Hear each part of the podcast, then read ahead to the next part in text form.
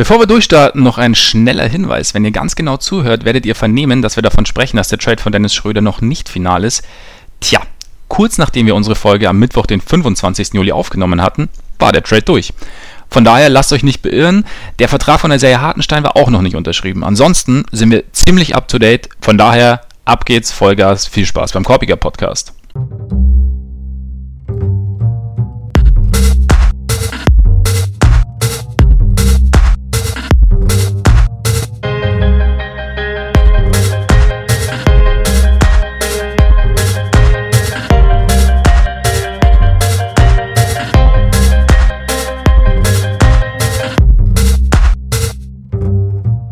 Freunde des gepflegten Cowboy-Sports, herzlich willkommen zu einer neuen Ausgabe unseres Korpiger Podcasts. Schön, dass ihr wieder dabei seid. Wir quatschen mal wieder über die NBA. Wir, das sind der manchmal ein bisschen Ungelenke.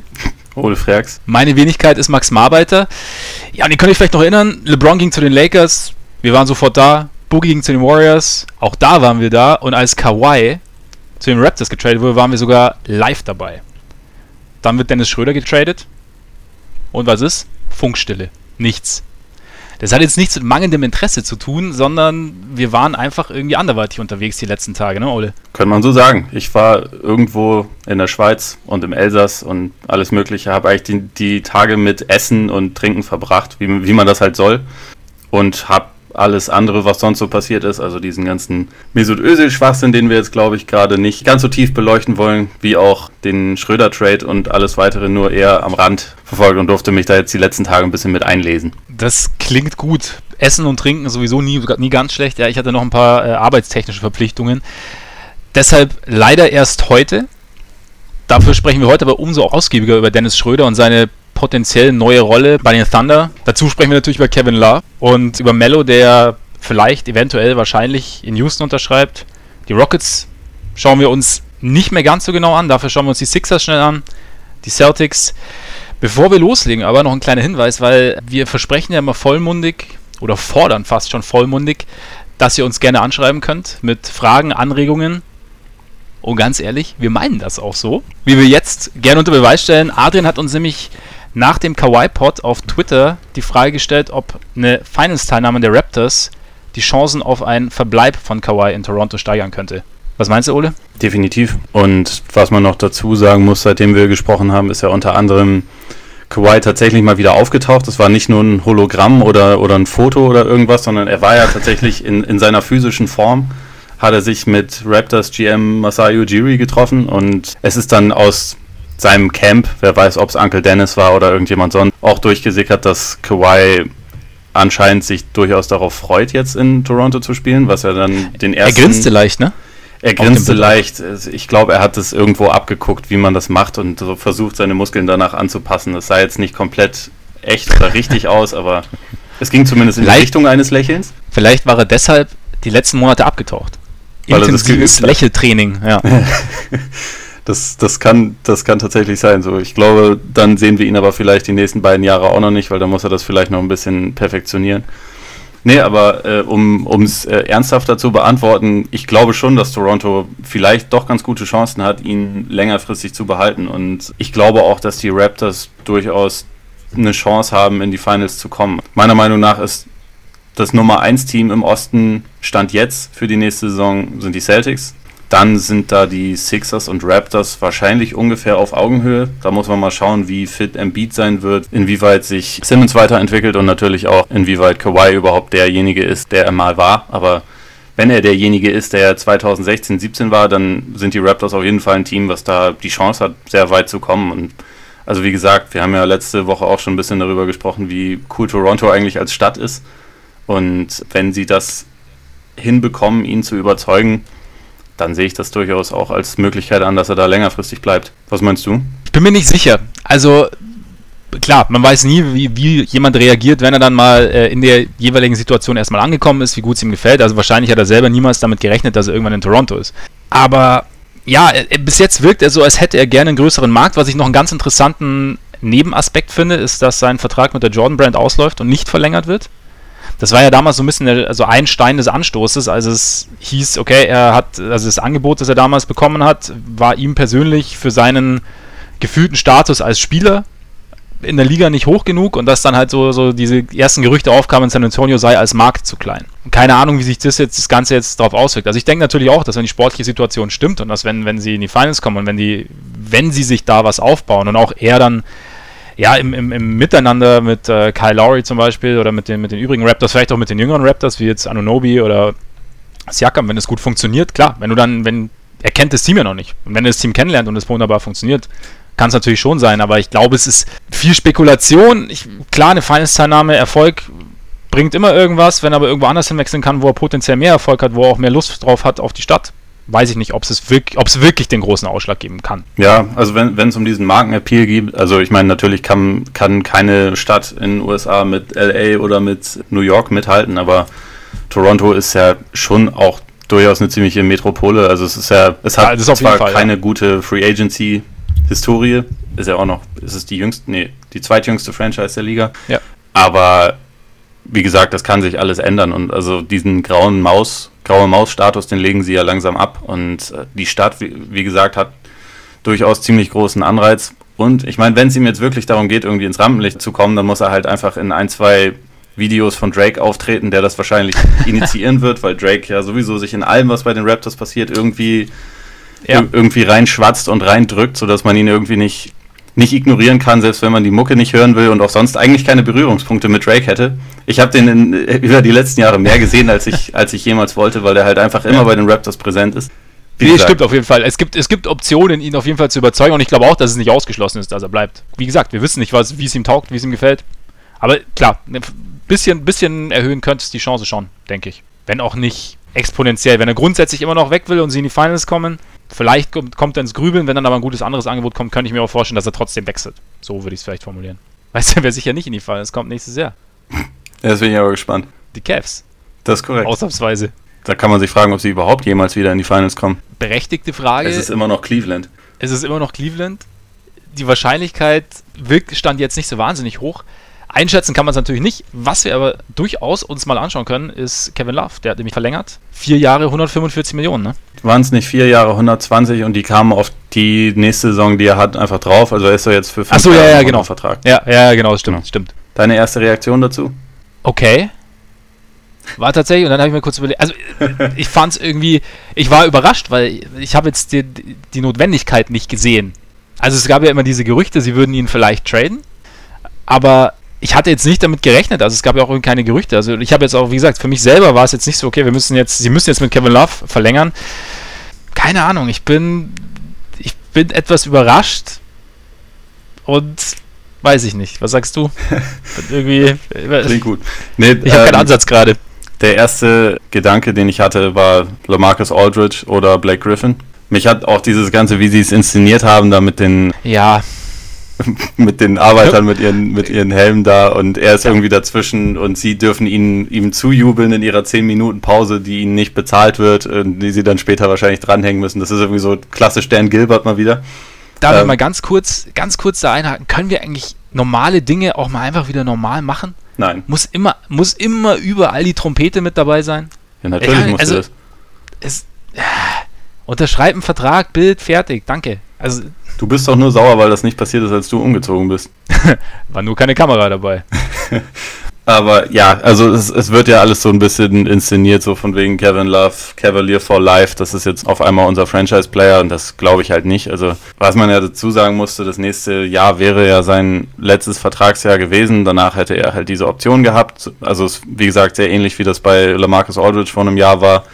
Und ich glaube auch einfach irgendwie, um den Wert dieses Assets mehr oder weniger zu beschützen aus ihrer Sicht, haben sie dann diesen Vertrag verlängert. Ich hätte jetzt keine Not gesehen, das so langfristig zu machen, auf keinen Fall, ehrlich gesagt. Und ich glaube, wenn Lauf dann, ich glaube, mit 34 Jahren 33 Millionen pro Saison verdient, wird das mit Sicherheit viel zu viel sein. Aber ich glaube erstmal, dass halt dieser Hintergedanke ist, okay, wir, wir schauen uns jetzt erstmal an, wie gut Love nächste Saison überhaupt noch ist. Also ob er dann halt wieder diese, diese Minnesota-Statistiken auspacken kann mit 25, 13 und wie er dann vielleicht mit Colin Sexton harmoniert, den sie ja jetzt geholt haben. Und dann ist es aber auch keineswegs garantiert, dass sie jetzt wirklich ihre Zukunft um Kevin Love aufbauen. Also dafür, auch wenn ich ihn für einen sehr guten Spieler halte, ist er auch letztendlich ja nicht gut genug. Ich kann mir aber durchaus vorstellen, dass wenn er jetzt halt wie die Feuerwehr in die Saison startet, und quasi wieder so spielt wie, wie früher und ein anderes Team, was vielleicht eher etwas näher dran ist an, an einer Titelchance, dann vielleicht mit einem guten Trade-Paket winkt, dass dann trotzdem was passieren kann. Also er ist ja jetzt nur sechs Monate lang untradebar, das heißt im Januar geht es schon wieder. Die Trade-Deadline ist im Februar, von daher, es, es schließt ja alles nichts aus. Ich hätte jetzt, ich hatte jetzt ehrlich gesagt auch keine Not gesehen, das so, so früh und wie gesagt vor allem so langfristig zu machen. Aber naja, ich, letztendlich ist es irgendwie auch so ein bisschen, um zu zeigen, okay, Leute, diesen, diesen Sommer haben wir keine guten Angebote gekriegt, also behalten wir ihn jetzt erstmal einfach länger. Aber du sagst gerade schon, du siehst in ihm jetzt nicht den klassischen Franchise-Player. Was siehst du denn für einen Spieler in Kevin Love noch? Eigentlich eine ordentliche zweite Option, wenn er ein bisschen mehr nach seinen Stärken eingesetzt wird, als es jetzt bei den Cavs die letzten Jahre war. Also selbst in der letzten Saison, wo er ja de facto die zweite Option war, wurden viele seiner Stärken ja nicht unbedingt immer betont. Also er war ja trotzdem häufig mehr, mehr der Spot-Up-Shooter als jemand, der zum Beispiel auch mal Angriffe initiiert hat, was er in Minnesota durchaus richtig viel gemacht hat. Ich glaube, dass man diese Stärken, wenn sie noch da sind, jetzt nach, nachdem sie ein paar Jahre quasi pausiert haben, äh, dass sie dann durchaus auch noch mal ein bisschen mehr machen können. Also ich, ich glaube, Kevin Love wird da durchaus auch unterschätzt, weil man halt die letzten Jahre nicht unbedingt all seine Fähigkeiten sehen konnte. Er ist aber jetzt natürlich auch trotzdem nicht jemand, um den du sagen kannst, okay, das ist jetzt ganz klar mein äh, der Spieler, um den ich mein nächstes Championship-Team aufbaue. Also da, das sehe ich in ihm einfach nicht und also das war ja meiner Meinung nach auch nie, auch wenn es so ein paar Jahre gab, wo man halt wegen diesen, vor allem wegen diesen Statistiken, die halt krass waren, gesagt hat, okay, der ist ja vielleicht doch ein Top 5 oder mindestens Top 10 Spieler der Liga. Das war vielleicht ein kleines bisschen hochgegriffen. Also es hatte auch Gründe, dass diese Timberwolves-Teams damals nie die Playoffs erreicht haben. Aber ja, im Idealfall ist eine gute zweite oder eine sehr geile dritte Option bei einem, bei einem echten Contender, würde ich sagen. Wo ich sehr gespannt bin, das hatten ja die Diskussion auch, auch während der Playoffs oder während der Finals mal, wo es ähm, so ein bisschen um, um LeBrons Supporting Cast ging und, und ich gesagt habe, dass ich mir vorstellen könnte, dass Kevin Love anders eingesetzt irgendwie mehr bringen könnte. Ich bin jetzt tatsächlich irgendwie gespannt zu sehen, ob ich damit damals komplett daneben lag oder ob, nicht ob ich richtig lag, aber ob er es tatsächlich noch kann. Also ob er, genau, wie du sagst, ob er dieses, diesen Minnesota Love noch in sich hat, aber auch, du hast ja damals auch gesagt, du weißt nicht, wie gut er, der Spieler Love in der heutigen NBA noch als wichtigere Option funktioniert. Da bin ich auch sehr ja. gespannt, ob, wie, wie, sich das, wie sich das auswirken wird. Die Frage für mich wird halt sein, wie gut er für sich selbst auch kreieren kann. Noch. Also beziehungsweise, ich meine, er hat ja jetzt, klar, er hat seine, seine Dreierquoten waren ziemlich gut, über 40 Prozent, glaube ich, letztes Jahr, mhm. oder um die 40 Prozent. Glaube ich, bei sechs Dreier, Dreiern oder so pro Spiel. Aber klar, die Defense hat sich auf LeBron konzentriert und er hatte da teilweise sehr, sehr viel Zeit abzudrücken. Das wird jetzt ein bisschen anders sein, da bin ich echt gespannt, wie, das, wie sich das auswirken wird, ob er vielleicht auch wieder näher am Korb spielen wird. Vielleicht wieder ein bisschen, ja, seine, seine Qualitäten im Post irgendwie ausspielen soll, will, darf da bin ich interessant, was ich, was ich an dem Ganzen, also klar, der, der, der, der mögliche Deal ist, ist sicher eine Medaille. Andererseits finde ich auch, ich denke, es ist schon so auch ein Versuch, oder ich könnte mir vorstellen, dass es ein Versuch ist, der Cavs relevant zu bleiben. Ja, definitiv. Also, also Dan, Dan Gilbert ist ja quasi, also der Cavs-Besitzer ist ja jemand, der denkt, er, dass er jetzt froh sein kann, dass er endlich wieder die Kontrolle über seine Franchise hat, nachdem LeBron endlich weg ist und nicht mehr, diese, nicht mehr diese mächtige Figur ist. Ja, dass der, dass der, der war immer jemand, der dachte, er sollte eigentlich den Löwenanteil des Lobs dafür kriegen, dass die Cavs jetzt die letzten Jahre immer in den Finals standen. Also das ist ja, das ist ein ganz schwieriger Typ. Aber jedenfalls, ich glaube, dass der, das, also das, was für ihn wahrscheinlich am allerwichtigsten auf der ganzen Welt ist, dass die Cavs irgendwie zeigen, dass sie auch ohne LeBron relevant sein können. Ich glaube, das ist für ihn, wie gesagt, das, das steht an allererster Stufe und deswegen wurde jetzt sowas gemacht. Sie haben ja auch sonst nicht groß irgendwelche Moves gemacht mit diesen ganzen, mit diesen ganzen Klopperverträgen, auf denen sie da jetzt sitzen. Also mit J.R. Smith, Tristan Thompson und so und also Larry Nance wollen sie jetzt noch verlängern und so. Das sind ja viele ziemlich gut verdienende Spieler. Sie äh, bewegen jetzt an sich wahrscheinlich nicht so wahnsinnig viel. Das tut eher Love, aber man hat auch nicht versucht, irgendwie alles Mögliche zu verscherbeln, um dafür jetzt dann irgendwie einen kompletten Neuaufbau einzuleiten, sondern ich glaube, sie werden es jetzt erstmal versuchen. Sie wollen, sie wollen sich halt den, den Sexton wollen sie sich anschauen. Ich glaube, dass man in Cleveland denkt, dass man mit dem Team auch äh, um die Playoffs mitspielen kann, was man da jetzt hat. Wo ich ehrlich gesagt sehr, ja, weiß ich nicht, also wenn, dann spricht das für einen ganz verheerenden Osten, was ja durchaus sein kann in, in, der, in der Breite. Eben. Aber ja, da, also da muss man sich dann auch fragen, wie viel wäre dann jetzt äh, eine Playoff-Teilnahme wert, wenn das bedeutet, man hat 38 Spiele gewonnen und war damit einfach nur weniger schlecht als sieben andere Teams. Aber gut. Ja, also ist auf jeden Fall ein Punkt, aber da finde ich auch immer, ja, was willst du sonst machen, wenn jetzt alle Teams wenn alle Teams so denken, okay, lohnt sich eh nicht und äh, alle verlieren nur, dann hast du halt dann irgendwann in den, den achten dann mit 20 Siegen in die Playoffs marschieren. Also ja, klar, Endziel ist, jeder, jeder möchte irgendwann mal irgendwie Meister werden, klar. Aber ich finde schon den Versuch legitim zu sagen, okay, wir werden wahrscheinlich nicht Meister bleiben, trotzdem, ich meine, man muss ja auch sehen, den, den Cavs sind mit den ganzen Verträgen, die sie, da, die sie da angehäuft haben, mehr oder weniger sollte sich nicht irgendjemand erbarmen, einen dieser Verträge aufzunehmen, die Hände gebunden, bis 2020 mal. Also von daher, und jetzt zu sagen, okay, der, der Osten ist jetzt hinter den Top-Teams, also hinter Philly und, und, und den Celtics und den Raptors, dazu vielleicht noch Indiana, Milwaukee halbwegs offen und wir versuchen da irgendwie trotzdem noch Playoffs zu spielen, finde ich einen, sagen wir mal, vertretbaren Ansatz. Du kannst das Ding ja jetzt gar nicht richtig einreißen.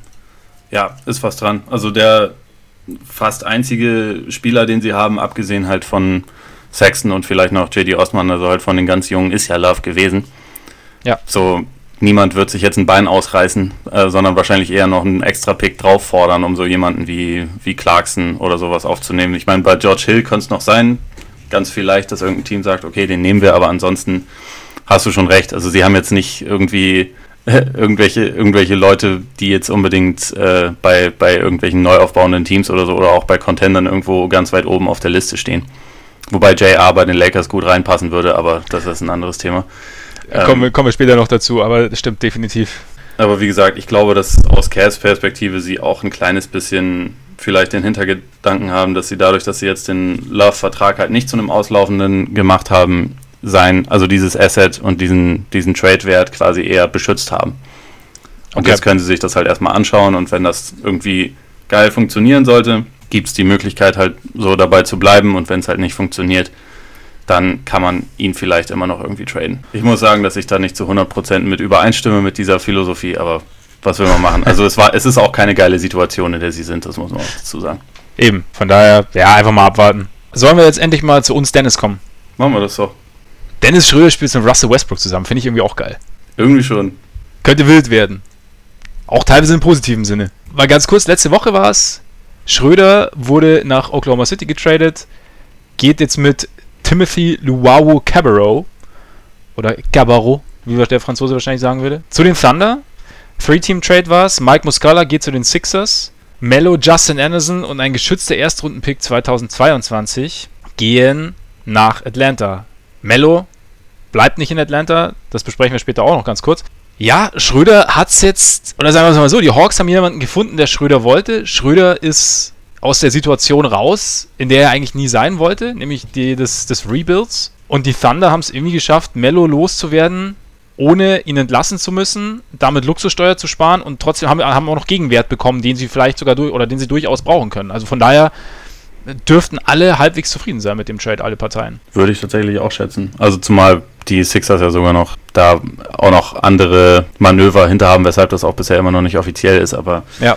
dazu können wir gleich noch kommen. Ja, also ich glaube, man kann ja schon sehen, auch gerade irgendwie so bei den Reaktionen, die man so in den sozialen Medien sieht, dass da dass Schröders Ruf nicht der allergeilste ist. Also es gibt ja, ja durchaus auch an dem Trade aus OKC-Perspektive relativ viel Kritik, weil sie hätten sich ja beispielsweise auch einfach selbst mit Mello auf ein Buyout einigen können und dann halt nicht irgendeinen Gegenwert dazu bekommen, hätten noch mehr Geld gespart und hätten beispielsweise halt noch irgendeinen günstigen Wing. Ich glaube, mit der Mini-Mid-Level, die sie noch haben, hätten sie ja so, hätten sie ja sonst auch noch anderweitig was verpflichten können. Es gibt Leute, die das fordern, weil sie halt. Kurze Frage: hm? Hatten die Leute dann auch Beispiele, wen sie hätten holen können? Irgendjemand bestimmt. Ich habe jetzt keinen im Kopf. Okay. Ähm, irgend, irgendjemand immer. Ob das dann so realistisch ist, ist immer eine andere ja. Frage. So ja. wahnsinnig viele Leute sind ja jetzt nicht mehr auf dem Markt, aber. Eben, das meine ich man kann dabei auf jeden Fall, wie gesagt, sehen, dass, dass Schröders Ruf nicht der allergeilste ist. Und ich meine, ich kann es mir ehrlich gesagt, mein erster Gedanke war auch so ein bisschen, uh, Westbrook, uh, äh, Reggie Jackson, da war, da war doch schon mal was. Und also, auch wenn Schröder früher mal Mini Rondo oder German Rondo hieß, ist wahrscheinlich von den Spielern aktuell in der NBA sein treffendster Vergleich eher Reggie Jackson, glaube ich. Aber andererseits Sie haben ja offensichtlich vorher mit ihm darüber gesprochen, dass er, also welche Rolle er da haben soll. Also halt nicht als Starter, was er ja immer sein wollte, auch damit nicht als All-Star, was ja auch bis vor kurzem noch sein erklärter Traum war, sondern halt als Six-Man. Ich meine, natürlich muss man das, das erstmal sehen, ob er das dann auch wirklich über weite Strecken akzeptiert.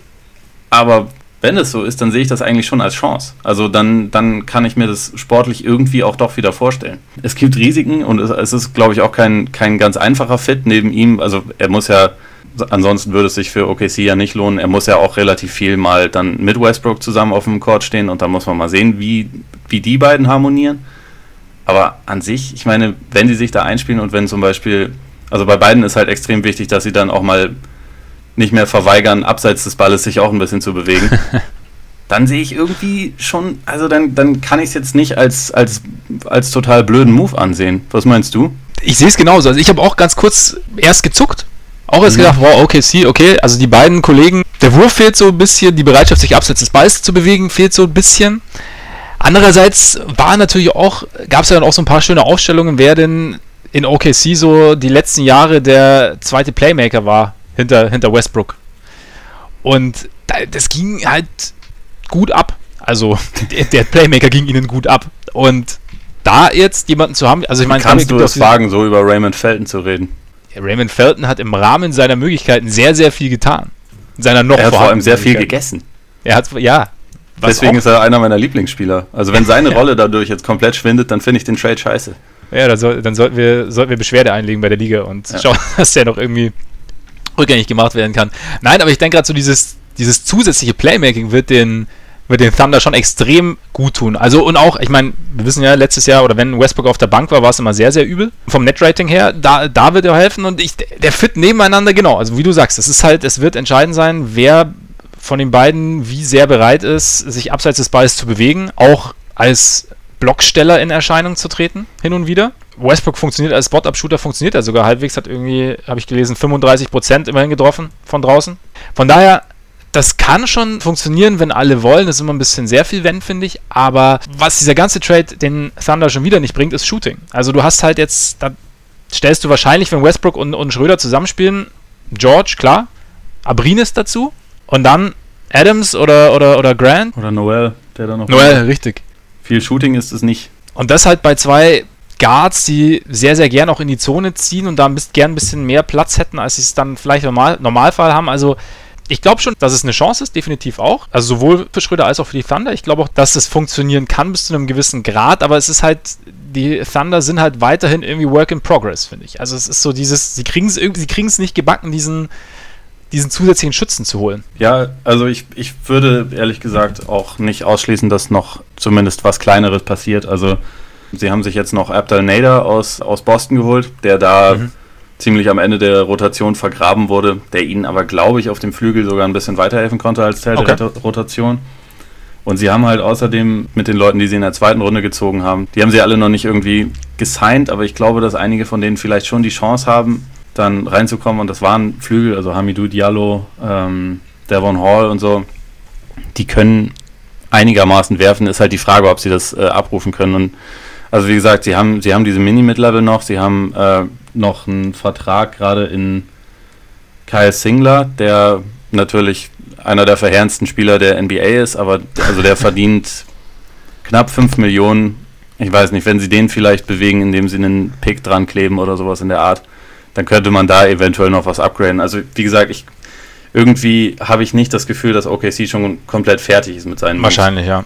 Aber ich glaube, also das, was sie jetzt bisher gemacht haben, das ist ja in erster Linie auf jeden Fall schon mal ein sehr großer Schritt, um nicht mehr so eine verheerende Bank zu haben. Also das war ja noch mehr als das Shooting letzte Saison wirklich ein, ein riesengroßes Problem, dass es halt eigentlich immer verheerend wurde. Vielleicht auch deshalb, weil sich zum Beispiel Mello geweigert hat, einfach auf die Bank zu gehen und dann reinzukommen und da für so ein bisschen die zweite Welle zu sorgen, die immer gefehlt hat. Da ist jetzt zumindest wesentlich mehr Tiefe und auch mehr Potenzial vorhanden. Und wie gesagt, ich kann mir, ich kann mir schon ganz gut vorstellen, dass das auch mit Schröder funktioniert, wenn er das akzeptiert. Und ich meine, sie müssen die Offense, wenn Westbrook raus ist, müssen sie die Offense nicht wahnsinnig viel verändern, weil Schröder mit seiner Penetration natürlich nicht so ein guter, aber ein von der Spielanlage ähnlicher, ähnlicher Typ ist offensiv. Ich glaube, was irgendwie auch bei der Bewertung von, von Schröder manchmal so ein bisschen vergessen wird, so der hat ja durchaus auch schon bei ziemlich erfolgreichen Teams gespielt. Der war da auch jemand, der nicht die ganze Zeit den eigenen Wurf gesucht hat oder so, oder der die ganze Zeit den Ball dominieren musste, wie das jetzt letzte Saison so war, wo die Hawks halt einfach niemanden hatten neben ihm. Er hat, er hat ja als Six-Man bei bei den 60 Siege Hawks hat er gespielt. Er war dann schon Starter die Saison danach, wo Teague und Horford schon weg waren und er mit Millsap aber dann halt auch nochmal in die Playoffs gekommen ist und also der kann, der hat ja durchaus auch die Erfahrung damit in nicht ganz so verheerenden Teams, äh, sondern teilweise auch ziemlich guten Teams einen, einen guten Part zu spielen. Und ich glaube, dass er sich da an sich auch so ein bisschen fügen kann und halt seine Stärken anders einbringt. Weil, wie gesagt, diese Kreativität beim Passen, die er eigentlich hat, die hat man jetzt die letzten ein, zwei Jahre nicht mehr so wahnsinnig viel gesehen. Ich kann mir aber vorstellen, dass sie eher wieder ein bisschen mehr zurückkommt jetzt. Kommt auch immer ein bisschen, also was heißt ein bisschen, kommt auch sehr darauf an, mit wem du auf dem Feld stehst. Also ich meine, wenn die, wenn die Adressaten nicht stimmen für deine Pässe, wenn auch das Gesamtkonzept nicht so funktioniert, dann, dann hat man es ja selber auch schwer. Und ich glaube, ja, man sollte halt auch nicht den Fehler machen, den man ja so ganz gern macht, dass man nur den letzten Eindruck mit einbezieht, sondern halt auch immer den Kontext zieht und, und schaut, woher kam denn dieser Eindruck oder weshalb lief es, wie es lief. Und da war ja auch noch was vorher, was vielleicht der jetzigen Situation ähnlicher ist. Zumal ja auch ähm, Billy Donovan, wie es damals in Florida auch gemacht hat, gern wieder ein bisschen schneller spielen würde. Also ist ja auch so ein Punkt. Und da kann natürlich ein zusätzlicher Playmaker auf keinen Fall schaden. Also deswegen, ich denke schon auch, also dieses, also wenn du so sagst, einige fanden es irgendwie, hätten es besser gefunden, sie hätten einfach Mello ohne Gegenwert entlassen quasi oder hätten sich auf ein Buyout geeignet. In meinen Augen haben sie sehr, sehr viel aus der Mello-Situation gemacht. Auch wenn sie jetzt natürlich Schröder bezahlen müssen, auch wenn sie weniger einsparen. Aber sie haben eigentlich einen, indem sie Mello abgegeben haben, sie einen Need sozusagen geschlossen. In meinen Augen. Ja, auch wenn das Fit jetzt nicht so. perfekt ist, aber. Was ich halt eher als, als Kritikpunkt sehe, oder, oder ja, sagen wir mal, als, als äh, Risiko ist, dass halt Schröder noch drei Jahre Vertrag hat, äh, relativ viel Geld verdient und äh, wenn es halt überhaupt nicht hinhaut, wird es nicht ganz so leicht sein, ihn, ihn wieder zu traden. Also ich meine, die Hawks haben ja jetzt den kompletten Sommer über eigentlich nach einem Move gesucht, um irgendwie was, um Schröder irgendwie an den Mann zu bringen. Es war ja schon sehr lange klar eigentlich, dass er, dass er nicht dort bleiben würde oder also dass das zumindest eine Möglichkeit war. Und das zeigt, denke ich mal, auch, dass sein Standing aktuell in der Liga, wie gesagt, nicht das Allergeilste ist. Ich traue ihm das zu, dass er, dass er das wieder ändern kann, weil er die Qualität eigentlich besitzt. Aber man muss halt abwarten. Und ich meine, wenn, wenn er und Westbrook sich nach drei Monaten an die Gurgel gehen, dann wird es halt relativ schwierig zu sagen, hey, will jemand Dennis Schröder? Dann wird es halt wieder schwieriger. Deswegen kann, ja. ich, kann ich den Kritikpunkt irgendwie verstehen. Andererseits ist OKC, sie sind jetzt halt in einer Lage, wo ihre beiden Franchise-Player plus der drittwichtigste Spieler mit Steven Adams, wo die alle langfristig unter Vertrag stehen. Das ist eine einigermaßen stabile Situation und da hast du halt, weil das Team schon so teuer ist, auch nicht immer die aller einfachsten Möglichkeiten, um deinen Kader irgendwie zu verstärken noch und irgendwelche größeren Schwachstellen auszumessen. Und wie gesagt, deswegen finde ich, kann man, kann man das auch aus der Seite durchaus positiv sehen.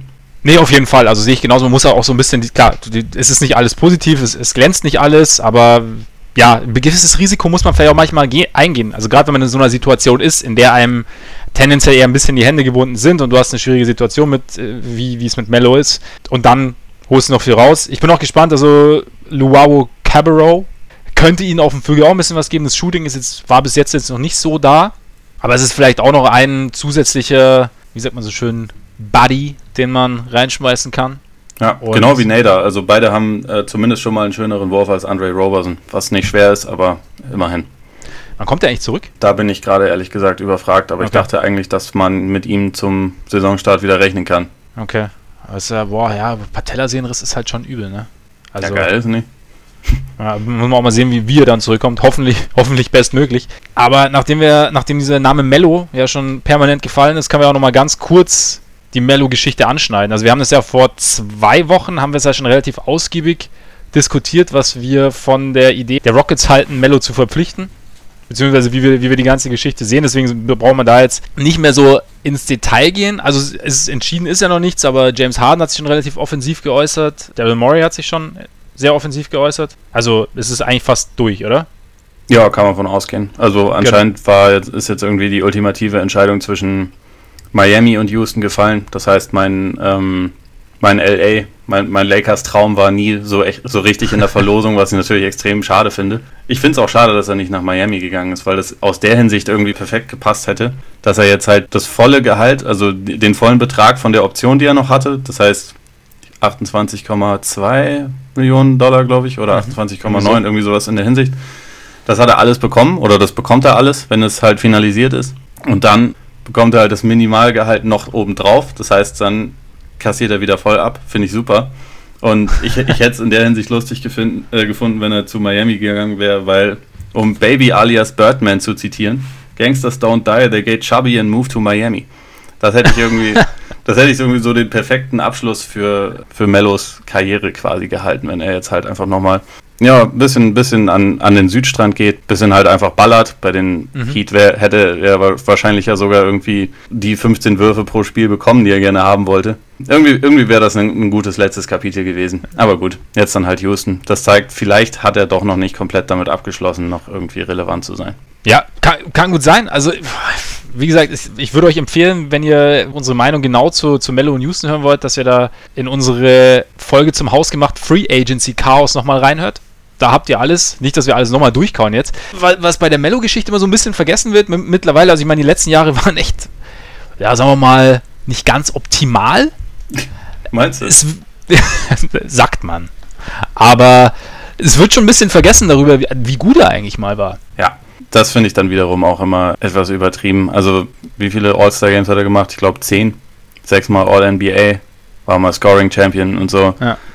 Und ich finde nicht, dass er jemals auf einer Stufe jetzt mit den mit so LeBron und Wade war, die ja auch in seinem Jahrgang gedraftet wurden und halt wirklich zu den LeBron nach wie vor zu den allerbesten Spielern halt gehörten. So meiner Meinung war Mello vielleicht nicht ganz auf diesem Niveau jemals, aber er war schon auf einem extrem hohen Niveau unterwegs und das über viele Jahre.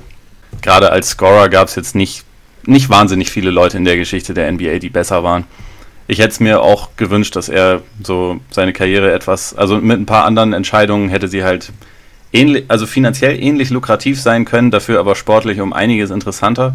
Wenn er zum Beispiel damals nicht seinen Trade zu den Knicks erzwungen hätte, sondern einfach ein kleines bisschen gewartet und dann dort unterschrieben hätte, hätten die Knicks ein geiles Team sein können. Wenn er nicht Jeremy, Jeremy Lin damals quasi seine kurze Zeit im Ruhm geneidet hätte und Mike D'Antoni zum Aufhören gebracht hätte, was übrigens sehr interessant ist, wenn er jetzt in den Houston wieder ist. Ja. Da hat er sich oft nicht ideal verhalten. Wie gesagt, ich finde, es ist auch dann insgesamt wahrscheinlich eher eine enttäuschende Karriere. Aber ja, man sollte trotzdem nicht irgendwie das komplett wegstreichen, dass Mello zu seiner besten Zeit schon auch ein ziemlich geiler Spieler war. Ja, offensiv war er echt ziemlich sensationell. Ich meine, äh, klar, du sagst schon auch, er hat irgendwie so diese Erwartungen, die man damals hatte, hat er nicht so erfüllt. Also ich weiß noch irgendwie 2000 was 2002 oder 2003 gab es irgendwie eine, eine, Story im Sla Slam, glaube ich, war es. Ich habe also an irgendeinem Bahnhof damals mir das gekauft. Also gab es halt die US-Ausgabe und da waren LeBron und Mello vorne drauf. Ich habe mich damals unterbewusst für Mello entschieden. Keine Ahnung warum. Aber es waren so, die, die beiden waren so das große Versprechen an die Zukunft. Und wenn man jetzt natürlich heute die beiden heute sieht und damals und so die, die, die Geschichten vergleicht, klar, LeBron ist, ist auch einfach der, der komplettere, der bessere, der talentiertere Spieler. Aber ja, irgendwie bei Mello wird man das Gefühl nicht los, dass vielleicht doch ein bisschen mehr drin gewesen wäre, wenn er sich nicht so oft selbst im Weg gestanden hätte. Wie du sagst, also mit dem, mit dem Knicks-Trade auch. Ja, dass er irgendwie so Probleme hatte, sich einzugliedern, dass er, dass er irgendwie seine Rolle immer anders wahrgenommen hat, als es sein Coach vielleicht, oder nicht immer, aber manchmal hin und wieder in entscheidenden Momenten anders wahrgenommen hat, als ein Coach wahrgenommen hat oder als es vielleicht auch besser gewesen wäre fürs Team. Als er damals nicht nach Chicago gewechselt ist. Ja? Das sind alles so Sachen. Nein, aber ähm, es ist, irgendwie ja, müssen die Bulls immer mit reinkommen. ja, natürlich. Sonst, sonst sind wir nicht vollständig. Also ich zumindest. Nein, aber das sind alles so Sachen, die ich so ein bisschen schade finde, irgendwie, weil, weil mehr drin gewesen wäre. Vielleicht, ja, ich bin gespannt, wie er es jetzt bei den Rockets, wie er es jetzt hinkriegt. Ob er jetzt da, also er kann jetzt, er kann auf jeden Fall nicht in ein Team kommen, in dem Chris Paul führend ist mit und äh, da ganz, ganz große, unberechtigte Ansprüche anmelden, glaube ich, weil sonst kracht es relativ schnell. Und da bin ich jetzt, finde ich es jetzt interessant zu sehen, wie er, wie er sich da eingliedert und ob er da vielleicht dann tatsächlich, ob man da, ob man wirklich, eine, ich meine, die Rockets finde ich insofern interessant, als dass die Rockets immer wieder in den letzten Jahren irgendwelche Dinge getan haben, mit denen niemand gerechnet hatte, die dann aber auch irgendwie funktioniert haben. Und jetzt bin ich gespannt, ob sie es mit Mello auch hinkriegen. Also, ich weiß nicht, ob es klappt. Ich habe da keine, keine Glaskugel, die mir irgendwas sagt, aber es ist auf jeden Fall eine, eine interessante Geschichte in meinen Augen. Ja, sehe ich auch so. Also irg irgendwie wäre es ja auch nett. Das äh, Einzige, also was mich halt zweifeln lässt, ist, dass wir jetzt schon doch äh, relativ viele Jahre Indizien gesammelt haben, dass es vielleicht nicht unbedingt die höchste Priorität für Mello ist, dass er sich komplett ins Team, also das Team, äh, das Interesse des Teams immer über das, über sein eigenes stellt und mit diesem Geschwafel, was ja erst ein paar Monate alt ist, dass er immer noch ein, ein, Starter ist, dass er immer noch ganz viel zu geben hat und bla, bin ich, bin ich skeptisch, aber ich meine, vielleicht überrascht er uns auch alle. Eben. Wer weiß. Wir wissen es nicht. Andere Frage, ist er ein Hall of Famer für dich? Ja, natürlich ich würde ihn vielleicht nicht zu den, oder ich würde ihn sicherlich nicht zu den 50 besten Spielern aller Zeiten oder so zählen, wenn ich so eine Liste jemals aufstellen würde. Und bitte bring mich um, bevor ich das mache. ähm, Sag rechtzeitig Bescheid, dass ich einen Flieger kriege, aber. okay, nee, aber bei, bei den Kriterien, die bei der Hall of Fame angelegt werden, da, das ist überhaupt keine Frage. Also, dass da, dass da Leute aktuell drüber diskutieren, ganz ehrlich, Mitch Richmond, das ist für mich die Benchmark. Das ist der, der ist aufgenommen worden und dann können wir eigentlich ziemlich sicher davon ausgehen, dass Mello ein First Ballot Hall of Famer ist. Run also, TMC. Ja. Ich fand also, mit Richmond geil, aber wenn das ein Hall of Famer ist, dann ist Mello zehnmal ein Hall of Famer. Schönes Schlusswort zu Mello. Schon. Und damit gehen wir weiter. Vor allem ein, ein Keep Getting Them Checks Hall of Famer, wie, wie Jalen Rose sagen würde. Oh ja. Und zwar allerhöchster Kategorie. Ja. Mit diesen wunderschönen Worten würde ich sagen, gehen wir ab in die angeschlossenen Funkhäuser in Philadelphia. Du hast ja vorher schon mal ganz kurz gesagt, die Sixers wären noch nicht fertig. Die Sixers haben ein bisschen Pech gehabt. Irgendwie mit Nemanja Bjelica, der ihnen fest zugesagt hatte, sich dann überlegt hat, dass er doch lieber die Sicherheit in Europa möchte, mit seiner Familie auch nach Europa möchte und nicht jetzt irgendwie für acht Monate also mit der ganzen Familie nach Philadelphia umziehen möchte und dann wahrscheinlich wieder irgendwo anders hin. Der jetzt aber in Europa kein Team gefunden hat und jetzt wahrscheinlich bei den Kings unterschreibt. Ich dachte, er hätte sogar schon dort unterschrieben. Oder schon unterschrieben hat sogar. Ja, er ist da äh, drei Jahre und 21 Millionen Dollar. Und also ich weiß nicht, ob das, ob das bei Bielica angekommen ist, aber äh, Sacramento ist nochmal ein Stück weiter entfernt von, von Serbien als Philadelphia. Aber und es für, liegt für nirgendwo nicht in Europa. Also auch wenn es vom Niveau her in den letzten Jahren vielleicht nicht unbedingt immer wie ein NBA-Team aussah, es ist nicht Europa. Aber, aber er hat drei Jahre, also er hat Sicherheit. Und er hat ja. 21 Millionen und er hat Vlade. Und ich glaube, ja, Vlade kann ich, also ich, abhängen, ich wüsste wirklich gesagt. gerne, was Vlade gemacht hat, um ihn zu überzeugen. Also ich meine, ja. er hat ja mit, mit Bogdanovic hat er bei Fener, ähm, wenn ich das richtig im Kopf habe, hat er äh, mhm. zusammengespielt. Und ja, stimmt. Vielleicht hat der da eine Rolle gespielt, durchaus möglich. Aber vielleicht hat Divas auch irgendwelche, irgendwelche ganz, ganz komischen Maßnahmen ausgepackt und den ja. Slivovitz und die Zigaretten. Äh, Slivovitz, Zigaretten auf den Tisch und da, ja. mal, und da mal einen netten Abend gemacht und hinterher den Vertrag hingehalten. Also so würde ich es machen, wenn ich GM Hätte ich auch unterschrieben. Auf jeden Fall. Ja, die, die Sixers ist ja ein bisschen blöd da, weil sie zwar noch ihre Mid-Level-Exception haben, aber es halt nicht mehr viel gibt. Also Bielica hat da ja ganz gut ins Konzept gepasst und jetzt, ja, sind sie ein bisschen, stehen sie ein bisschen blöd da, wie man so schön sagt, in, im Norden. Und es gibt Gerüchte, dass sie irgendwie an Kai Korver dran sind. Ja, müsste man noch schauen, was da sonst noch in den Trade involviert wird, aber für Jared Baylis irgendwie, der ja mhm. bei den Sixers einer der Topverdiener fast schon ist.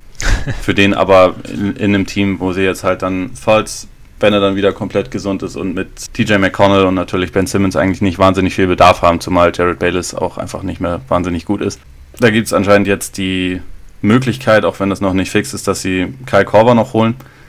Das wäre jetzt nicht ganz schlecht. Also ich meine, so diese vielseitige Komponente auf der 4, die Bielica reingebracht hätte, die haben sie dadurch natürlich nicht wer weiß, vielleicht schaffen sie es ja auch noch, das Geld, was sie jetzt noch haben, ansatzweise sinnvoll an den Mann zu bringen. Aber Corver und JJ Reddick in einem Team wäre jetzt nicht ganz schlecht, was Spacing angeht. Ich wüsste, ich wüsste persönlich auch gar nicht, wo ich hinschauen soll. Also wo der, wo der schönere Wurf quasi gerade fällt. Weißt du, wie ich meine? Für mich als Wurfenthusiasten ist das ähm, sehr ein Traum. Allein, allein deshalb würde ich es eigentlich auch sogar gerne sehen. Auch wenn ich aus ja. äh, Celtics Perspektive natürlich den Sixers nichts gönne. Zu Recht. eigentlich nur will, dass Michael Carter Williams dort anfängt, aber. Zu spät. Ähm, ja, zu spät. die Rockets waren haben die Rockets schon geschnappt. Ja. Vielleicht so als Bodyguard für Mello oder so, weißt du? So in der Defense, er ist die ganze Zeit so, er ist so die ganze so halb hinter Mello und, und übernimmt seinen Mann oder so, keine Ahnung. ja, das ist auch für sehr gut möglich. Ja, aber also ich meine, so ein Liner, weiß ich nicht, wenn du potenziell dann hast du, hast du Simmons und Embiid, klar. Und dann was, wer kommt also dann noch? So ein Saric hast du noch. Saric so hast du noch? hast du noch. Reddick hast du noch. Cover hast du noch. Habe ich Covington schon gesagt? Nee, Covington, Covington hast du nicht gesagt. Covington hast du auch noch, ja. Das ist Damit schon, kannst du auf jeden Fall arbeiten. Ja, definitiv. Ich glaube, also es ist trotzdem ziemlich ärgerlich für sie, dass halt Bielica das abgesagt hat, aber also wenn sie Korver bekommen sollten, dann dann würde sie das offensiv nochmal ein Stück weit interessanter machen. Und wie gesagt, die, die letzten Moves sind da, glaube ich, auch noch nicht getätigt. Ja. Also sie werden den Kader auch noch irgendwie weiter ergänzen. Definitiv. Und ich meine, man muss ja auch nicht davon ausgehen, dass das permanent dann wirklich beide auf dem Feld stehen, sondern aber ja, du hast das halt. Das wahrscheinlich eher selten passieren. Genau, aber, aber du, hast halt dann. der vier besten Schuh oder einen, äh, einen, sagen wir mal, einen der zehn wahrscheinlich besten Dreierschützen, die wir bisher in der NBA gesehen haben, jederzeit auf dem Court haben kannst, ist ja. das auf jeden Fall mal nicht schlecht. Ja, das ist ein ziemlicher Luxus, vor allem wenn du noch dazu halt Spieler hast, die auch, die auch sehr gut ausnutzen können, den, den Platz, den die dann schaffen. Ja, genau. Also da und das sind ja vor allem auch beides solche Fitness-Weltmeister. Also auch wenn Korver jetzt langsam ja doch ziemlich in die Jahre kommt, ist der ja immer noch für 15, 20 Minuten pro Spiel locker gut. Also in den Playoffs für die Cavs, da war er über einige Runden ja einer der effektivsten Spieler, die sie ja da immer noch hatten. Ja, und er hat ja eben diese, diese Intelligenz, die er halt mitbringt, ist natürlich für so ein, gerade für so ein junges Team auch extrem wichtig. Also sowohl jetzt spielerisch als auch als Lehrmeister in Anführungszeichen für die, für die Jungen. Also da das ist ja nochmal eine zusätzliche Komponente, die ihn auch auf dem Feld halten wird. Also wäre wär auf jeden Fall ein cooler Deal, wenn es zustande käme. Andererseits müssten sie natürlich noch irgendwie einen Anreiz finden. Also gerade wenn jetzt die Cavs mit der Love-Verlängerung und wahrscheinlich bald noch einer Nance-Verlängerung sagen, so wir, wir greifen nächste Saison an, dann können sie Cover ja an sich trotzdem noch gebrauchen und dann müsste Philly ja. wahrscheinlich irgendwie schon auch noch einen Pick drauflegen oder irgendwas, um, um diesen Deal tatsächlich einfädeln zu können. Aber da, da warten wir mal ab. Wäre das dann zu teuer in deinen Augen? Boah, äh, kommt ein bisschen, bisschen drauf an, was für ein Pick das wäre. Also, wenn es irgendwie ein vermutlicher später Erstrundenpick, also wenn es jetzt beispielsweise der eigene wäre, dann könnte man, finde ich, drüber nachdenken. Mhm. Wenn es jetzt irgendwie einer wäre, der eher relativ hoch landet oder wo man es noch nicht so genau weiß, dann würde ich eher die Finger davon lassen. Aber äh, ist, ist schwer zu sagen. Also ich meine, vielleicht lassen die Cavs da ja auch mit sich reden. So oder so werden die Sixers wahrscheinlich schon Konkurrenz sein für deine Celtics. Obwohl Marcus Smart bleibt. Vier Jahre, 52 Millionen kriegt er jetzt. Nachdem er lang, sagen wir mal, nicht ganz so gut auf äh, den Kollegen Ainge und das Front Office zu sprechen war. Ja. Und dann, also als sie dann angefangen haben mit ihm zu verhandeln, ging es ja wohl auch dann letztendlich innerhalb von ein, zwei Tagen über die Bühne. Das ist aber irgendwie lustig. Ich habe mich jetzt so die letzten zwei Jahre ungefähr schon gefragt, wie man Marcus Smart vom Wert her, also was der auf einem Markt kriegen wird weil es halt so ein Spieler ist, der eigentlich nicht zu oder also fast gar nicht zu quantifizieren ist. Der ist einer der schlechtesten Werfer in der Geschichte der Menschheit, ist äh, sicher, also ist, ist kein toller Scorer, ist ja ist definitiv ganz gut als Playmaker, aber jetzt nicht irgendwie die Welt und selbst defensiv sind seine Zahlen ja nicht unbedingt immer komplett eindeutig. Andererseits, wenn du halt ein Spiel der Celtics guckst, gerade in den Playoffs gehst du sehr oft danach mit der Einstellung raus, okay, Marcus Smart war an mindestens drei der fünf wichtigsten Aktionen direkt beteiligt. Ist halt defensiv so krass vielseitig, weil er halt so, obwohl er nicht wahnsinnig groß ist, halt so wuchtig ist, dass er teilweise sogar gegen Power Forwards und so verteidigen kann und die dann auch noch entnervt. Und das sind halt so Sachen, die du eigentlich nicht wirklich messen kannst. Deswegen fand ich es immer total schwer zu sagen, wie, wie man jetzt irgendwie, wie viel man für Smart bezahlen sollte oder wie viel irgendjemand für ihn äh, bieten sollte. Jetzt haben wir die Antwort. 52 Millionen über vier Jahre. Als ich das gesehen habe, habe ich erstmal gedacht, ist ein bisschen viel. Die Summe hat mich ehrlich gesagt überrascht. Nicht, weil ich den Wert nicht sehe, sondern weil ich dachte, die Celtics sind da eher ein bisschen geiziger. Aber andererseits, als Celtics-Fan bin ich nur extrem happy, dass er bleibt. Kann ich nachvollziehen. Auch diese, diese Energie, die er nicht nur bringt, sondern die er immer überträgt. Also wenn er dann so, so diese, diese wichtigen Plays macht oder halt irgendwie nur in der Nähe irgendwie solcher Plays ist, also man hat immer so das Gefühl, also das, was er bringt, schwappt so ein bisschen über in wichtigen Momenten. Sowohl auf, auf die Mitspieler als auch auf die komplette Halle, also wenn sie in Boston spielen es sind so diese besonderen Spiele einfach, die man, wie du sagst, nicht, nicht quantifizieren kann, die aber irgendwie einen, einen extremen Wert haben, wenn man sie, wenn man sie mal hat. Es ist ja auch einer der Gründe, ey, ich muss nochmal kurz die Bulls bringen, weshalb ich zum Beispiel, äh, nein, also so David Noir aber ganz interessant fände für die Bulls. Also weshalb ich teilweise hoffe, dass sie es irgendwie noch äh, irgendwie hinkriegen, ihn zu signen. Weil es ist halt, klar, es wirkt dann erstmal, wenn du dann schaust dir die Zahlen an und dann schaust du, schaust du dir Smarts Wurf an und denkst dir so, boah, viel Geld für den Kollegen aber es, es, es gibt halt irgendwie noch so diese Soft Skills oder keine Ahnung, wie man, wie man das nennen kann, die, die ihre eine extreme Wichtigkeit haben, die sich aber irgendwie gar nicht in, weder in Zahlen noch in Worte fassen lässt. Und von daher kann ich es verstehen, dass die Celtics ihn halten. Also ich bin halt mal gespannt, was das jetzt bedeutet. Aber also was bedeutet es zum Beispiel für Terry Rozier, der nächstes Jahr Free Agent wird? Genau wie Kyrie Irving. Ich habe ja schon während den Playoffs gedacht, dass der typische Danny Ainge Move eigentlich wäre, Terry Rozier jetzt direkt zu traden weil sein Wert wahrscheinlich nie höher war als in diesen ähm, Scary Terry-Tagen. Also es hätte ja. mich nicht mal gewundert, wenn sie ihn da zwischen den Spielen einfach mal getradet hätten, weil das einfach das äh, Celtics-Modus operandi ist. Nee, aber ja. Ich habe tatsächlich mittlerweile so ein bisschen den Eindruck gewonnen, dass die Celtics sich einfach jetzt dann einmal diesen Kader mit komplett gesunder Mannschaft einmal angucken wollen, wie gut sie tatsächlich schon sind, weil man kann es ja einfach nicht komplett absehen. Sie haben ja letzte Saison in den Playoffs die Erwartungen an sie total übertroffen, ohne Kyrie und ohne Gordon Hayward. Ich glaube, man, man will jetzt einfach mal sehen, okay, wie, wie funktioniert die Reintegration von diesen beiden extrem wichtigen Spielern? Wie gut ist dann immer noch Jason Tatum? Wie gut ist vor allem auch ein Terry Rozier immer noch, der ja dann wieder zurück auf die Bank geht und, und wie lässt sich das alles kombinieren. Ich glaube, für den Moment ist jetzt erstmal einfach entschieden, okay, Marcus Smart ist, auch wenn wir nicht wissen, warum, äh, oder also auch wenn wir es nur mit Klischees äh, beschreiben können, er macht Winning Plays, soll langfristig Teil unseres Teams sein. Den, mit dem wollten wir jetzt erstmal längerfristig das äh, machen, weil wenn sie einen Qualifying Offer gemacht hätten, dann wäre die Wahrscheinlichkeit ja durchaus groß geworden, dass er nächste, nächstes Jahr halt geht. Aber bei den anderen, also bei Rosier würde ich jetzt gerade gar nicht eine Prognose äh, dringend treffen wollen, weil der wird restricted, das heißt, sie sitzen da am längeren Hebel. Es hängt dann aber auch davon ab, was halt ein Kyrie sagt, der halt unrestricted ist und bei dem sie halt nicht am längeren Hebel sitzen, so, sondern der, wenn er sagt, okay, Boston ist der geilste Ort der Welt, ich bleibe, dann heißt das vielleicht, dann können sie langfristig Rosier nicht bezahlen. Aber wenn Kyrie nächste Saison sagt, ja, irgendwie New York wäre auch nice und, und Jimmy Butler kommt auch, das wird total knorke, dann wiederum werden sie, werden sie wahrscheinlich Rosier um jeden Preis halten müssen. Also, wie gesagt, das äh, lässt sich so noch nicht absehen. Ich glaube aber nicht, dass sich jetzt kurzfristig bei Rosiers Status was verändern wird. Also ich rechne nicht mit einem Rosier-Trade jetzt noch vor der Saison. Was bei den Celtics nichts heißen muss. Vielleicht passiert es morgen. Oder jetzt. Also interessante These auf jeden Fall. Also ich meine, ich verstehe es auch, dass sie sich das erstmal anschauen wollen und, und, und schauen wollen, wie jeder seine Rolle findet. Also ich finde die Kyrie-Situation finde ich ja schon irgendwie interessant. Bis zu den Gerüchten mit Jimmy Butler habe ich mir eigentlich nie gedacht, dass also dass die beiden halt irgendwie zusammenspielen wollen. Habe ich nie einen Verd Gedanken daran verschwendet, dass Kyrie wieder abhauen könnte nächstes Jahr. Also war für mich irgendwie, also ohne, dass ich jetzt bewusst drüber nachgedacht hätte, aber es war für mich irgendwie klar, dass er ja klar, der bleibt dann. Siehst du ein realistisches Szenario oder müsstest du jetzt komplett spekulieren, dass er geht? Es ist, es ist. Oder vielleicht sogar, warte ganz kurz, oder vielleicht sogar auch, dass ich aber. Hm? Vielleicht sogar auch, äh, dass die Celtics gar nicht unbedingt mit ihm verlängern wollen. Das sehe ich nicht. Ähm, ich glaube, dazu hat er auch einfach zu sehr einen Wert als Werbeträger mhm, und so okay. als Identifikationsfigur. Die hat in dem Maß, sonst haben, haben die halt noch fünf andere Spieler vielleicht in der NBA und mehr nicht. Ich glaube, dass sie den auch allein deswegen schon unbedingt behalten wollen.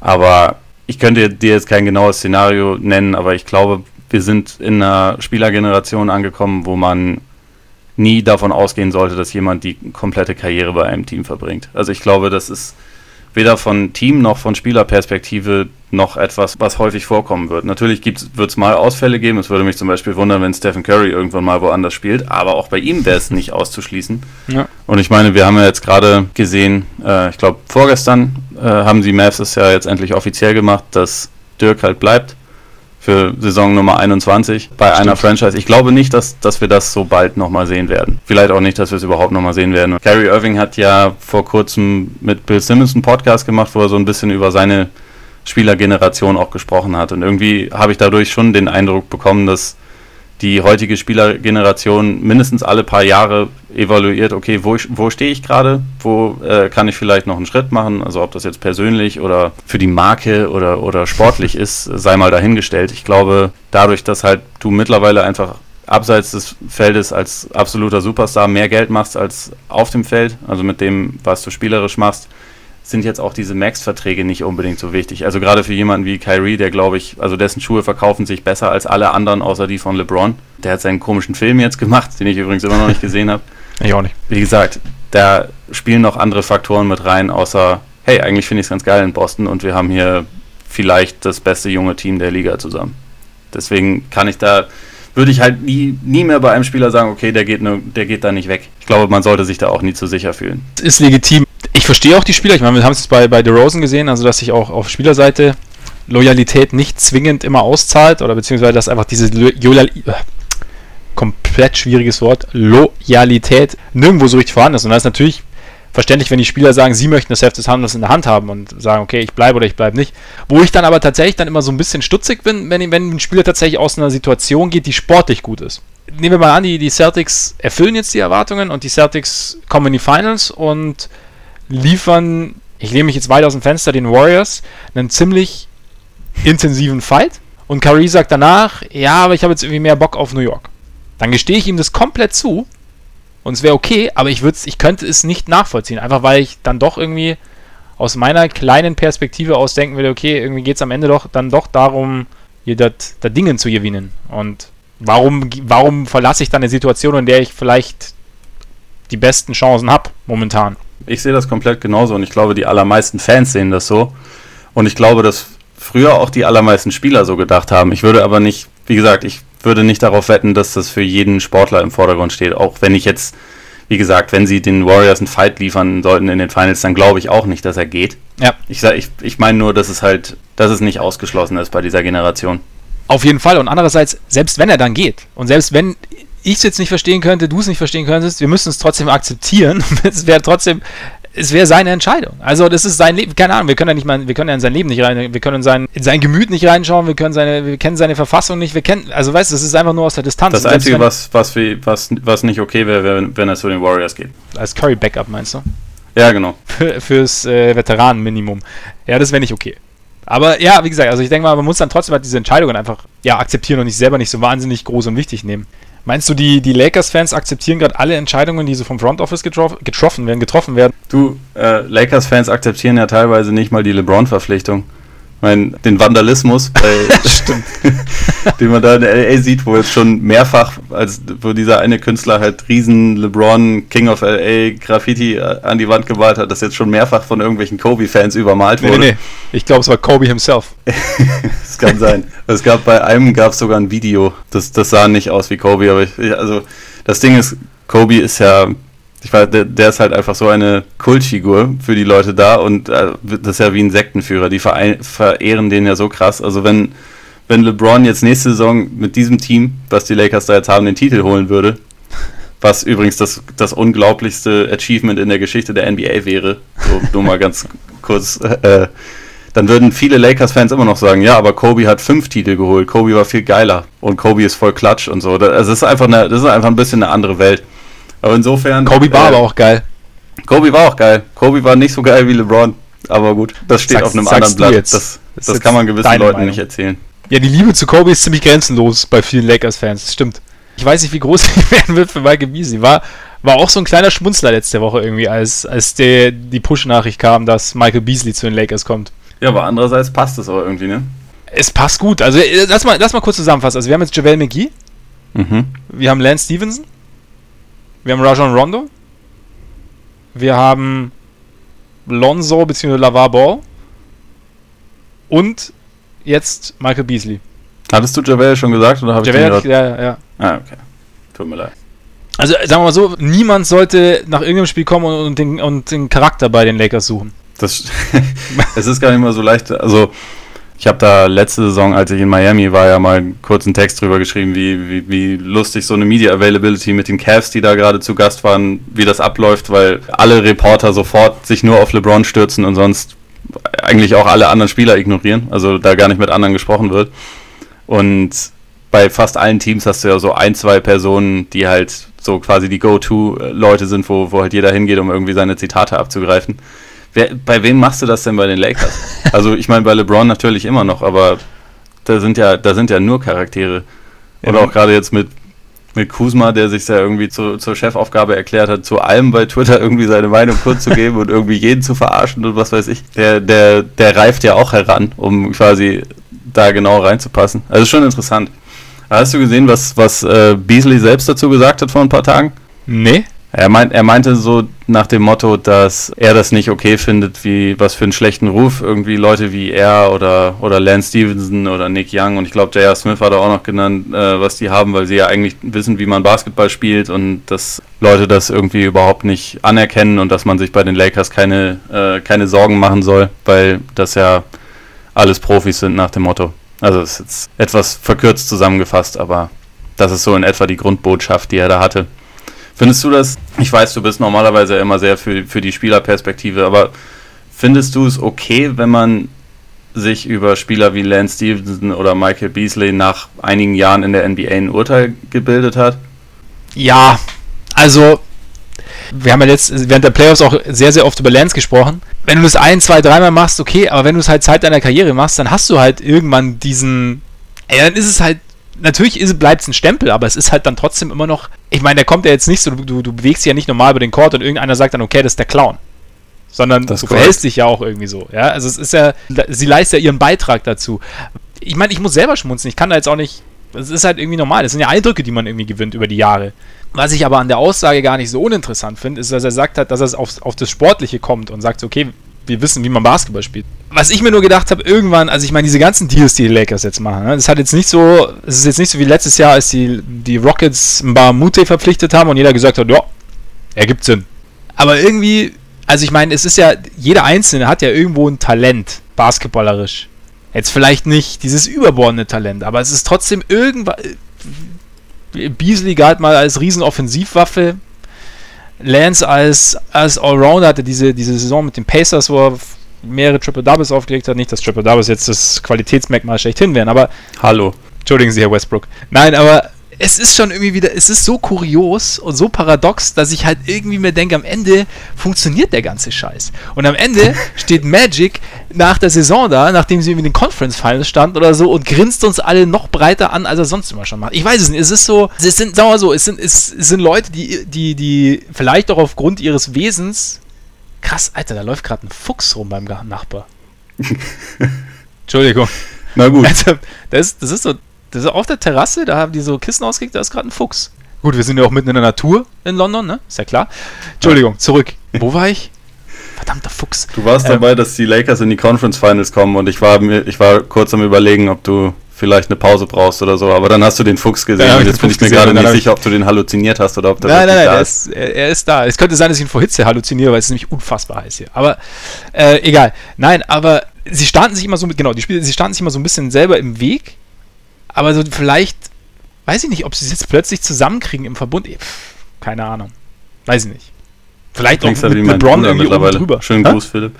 Du klingst wie mein Bruder mittlerweile. Der ist halt Lakers-Fan, deswegen äh, argumentiert er ganz ähnlich.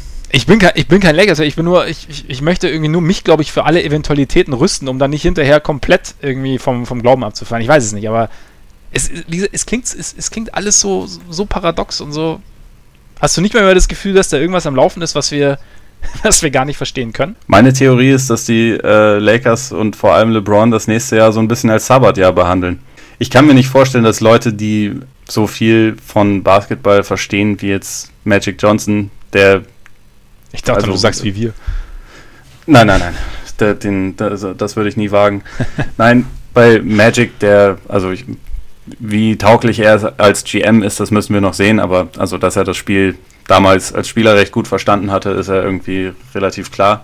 Ich glaube nicht, dass der denkt, ich habe jetzt hier dieses Team beisammen und damit gewinnen wir nächste Saison die Meisterschaft. Ich glaube eher, dass, also deswegen sind das ja auch alles Einjahresverträge, die da geschlossen werden.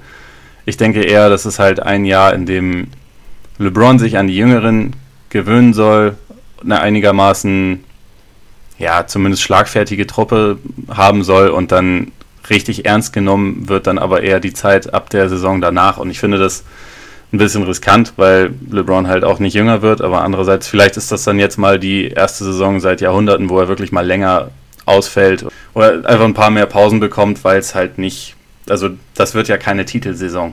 Das, ich meine, wenn es jetzt nicht diese übermächtigen Warriors gäbe, vielleicht hätten sie dann in dieser Saison, also in dieser Offseason schon eine etwas andere Strategie verfolgt.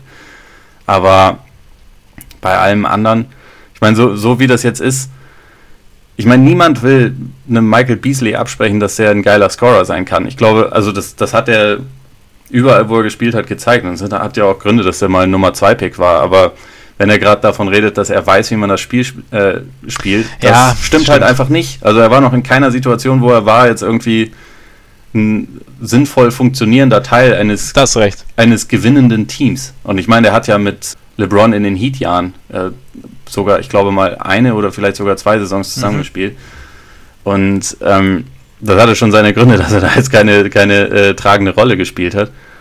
Und also, keine Ahnung, so ich, ich finde, dass es durchaus vorkommen kann, gerade bei, bei jemandem wie Rondo, finde ich, dass der früher eher überbewertet wurde und dann irgendwann hat es in so eine andere Richtung eingeschlagen, wo halt mehr so sich die Statistikperspektive und die Nerd-Perspektive so ein bisschen durchgesetzt hat und dazu geführt hat, dass Rondo dann irgendwann halt behandelt wurde wie der letzte Haufen völlig unnötigem Scheiß, der er dann wiederum auch nicht ist. Also Rondo kann ja durchaus was. So bei ihm finde ich das teilweise noch eher ein bisschen ungerechtfertigt, aber wie gesagt, ein Beasley, der kann scoren, viel mehr, weiß ich nicht, ob er, ob er noch viel mehr kann. Also viel mehr hat er zumindest bisher nicht gezeigt und Lance, Lance ist halt auch geil. Im Endeffekt hat der eine richtig gute Saison gespielt für die Pacers. Damals hat er übrigens die NBA bei Triple Doubles sogar angeführt, oh. weil Westbrook noch nicht davon gehört hatte.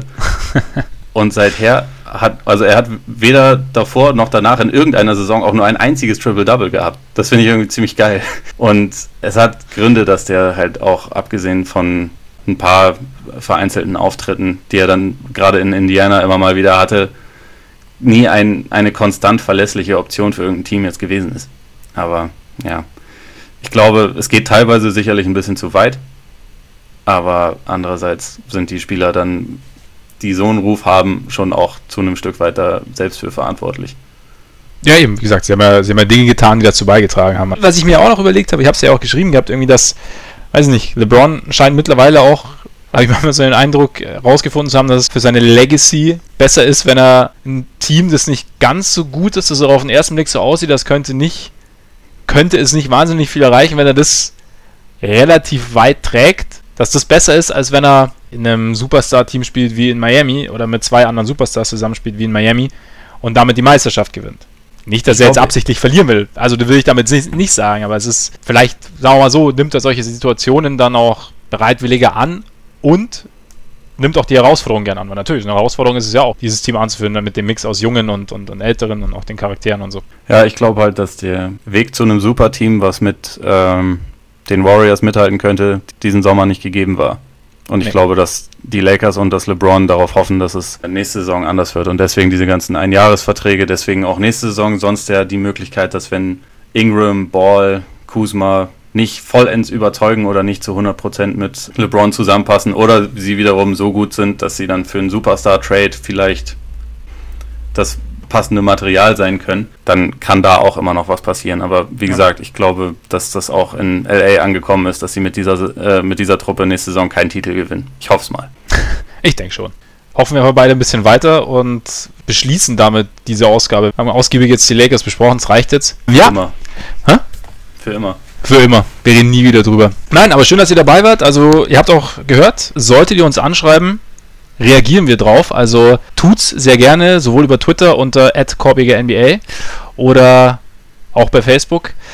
Und ansonsten, ja, hoffen wir, dass es euch gefallen hat, dass ihr beim nächsten Mal wieder reinhört und wünschen euch einen schönen Tag, einen schönen Abend, einen schönen Morgen und hoffentlich bis demnächst. Reingehauen. Reingehauen.